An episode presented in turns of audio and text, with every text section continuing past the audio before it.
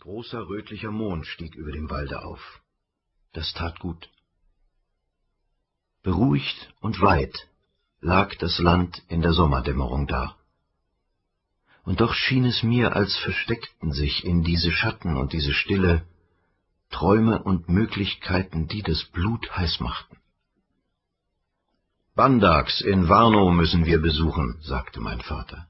Aber der Verkehr mit den Verwandten darf nicht Dimensionen annehmen, die dich von den Studien abhalten. Das Studium geht vor. Natürlich.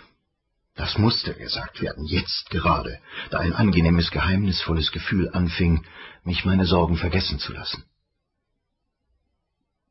Es dunkelte schon, als wir vor dem alten, einstöckigen Landhause mit dem großen Giebel hielten. Die Mamsell stand auf der Treppe, zog ihr schwarzes Tuch über den Kopf und machte ein ängstliches Gesicht. Die freute sich auch nicht über unser Kommen. Die Zimmerflucht war still und dunkel. Trotz der geöffneten Fenster roch es feucht nach unbewohnten Räumen. Heimchen hatten sich eingenistet und schrillten laut in den Wänden. Mich fröstelte ordentlich. Im Esssaal war Licht. Mein Vater rief laut nach dem Essen. Trina, das kleine Stubenmädchen, von jeher ein freches Ding, lachte mich an und flüsterte, »Unser Grafchen ist unartig gewesen, muss nur bei uns bleiben?« Die Examensgeschichte war also schon bis zu den Stubenmädchen gedrungen.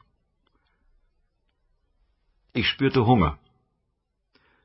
Aber in dem großen, einsamen Esssaal, meinem Vater gegenüber zu sitzen, erschien mir so gespenstisch, dass das Essen mir nicht schmeckte. Mein Vater tat, als sei ich nicht da. Er trank viel Portwein, sah gerade vor sich hin wie in eine Ferne. Zuweilen schien es, als wollte er lächeln, dann blinzelte er mit den langen Wimpern. Es war recht unheimlich. Plötzlich erinnerte er sich meiner. Morgen, sagte er, wird eine praktische Tageseinteilung entworfen.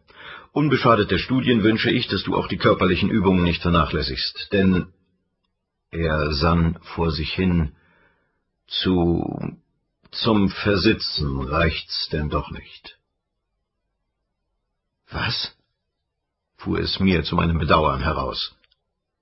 Mein Vater schien die Frage natürlich zu finden. Er sog an seiner Zigarre und sagte nachdenklich Das Leben.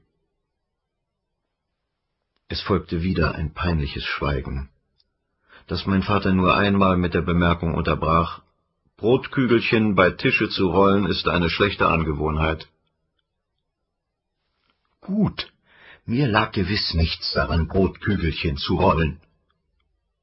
Endlich kam der Inspektor, füllte das Zimmer mit dem Geruch seiner Transtiefel und sprach von Dünger, von russischen Arbeitern, vom Vieh, von lauter friedlichen Dingen, die da draußen im Mondenschein schliefen.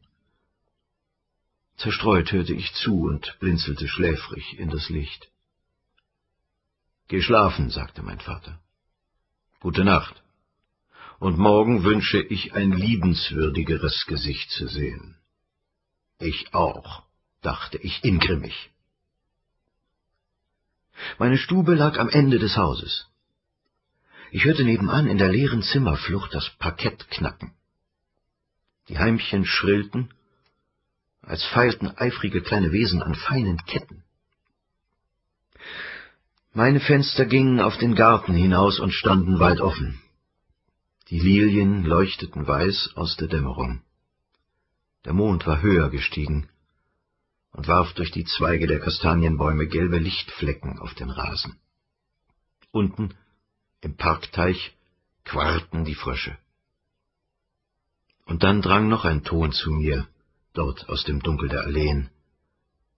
Eine tiefe Mädchenstimme, die ein Lied sang, eine eintönige Folge langgezogener Noten. Die Worte verstand ich nicht, aber jede Strophe schloss mit Rai, Rai, Ra, Ra. Das klang einsam und traurig in die Sommernacht hinaus. Ich musste wirklich weinen. Es tat mir wohl, dabei das Gesicht zu verziehen wie als Kind. Dann legte ich mich zu Bett und ließ mich von der fernen Stimme im Park in den Schlaf singen. Rai, rai, ra, ra. Ich hatte den Tisch an das Fenster gerückt und die Bücher aufgeschlagen, denn es war Studierzeit, wie mein Vater es zu nennen liebte.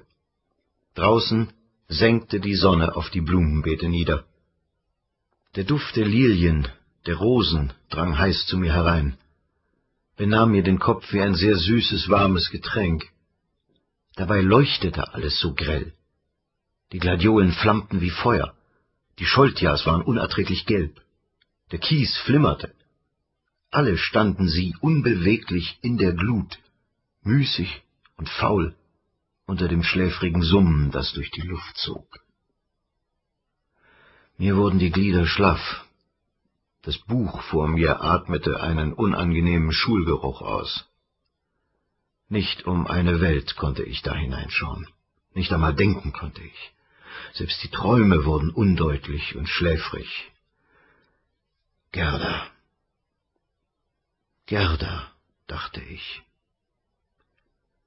Ja, dann kam das angenehm gerührte Verliebtheitsgefühl in der Herzgrube. Ach Gott, mir fallen die Augen zu. Nichts geschieht.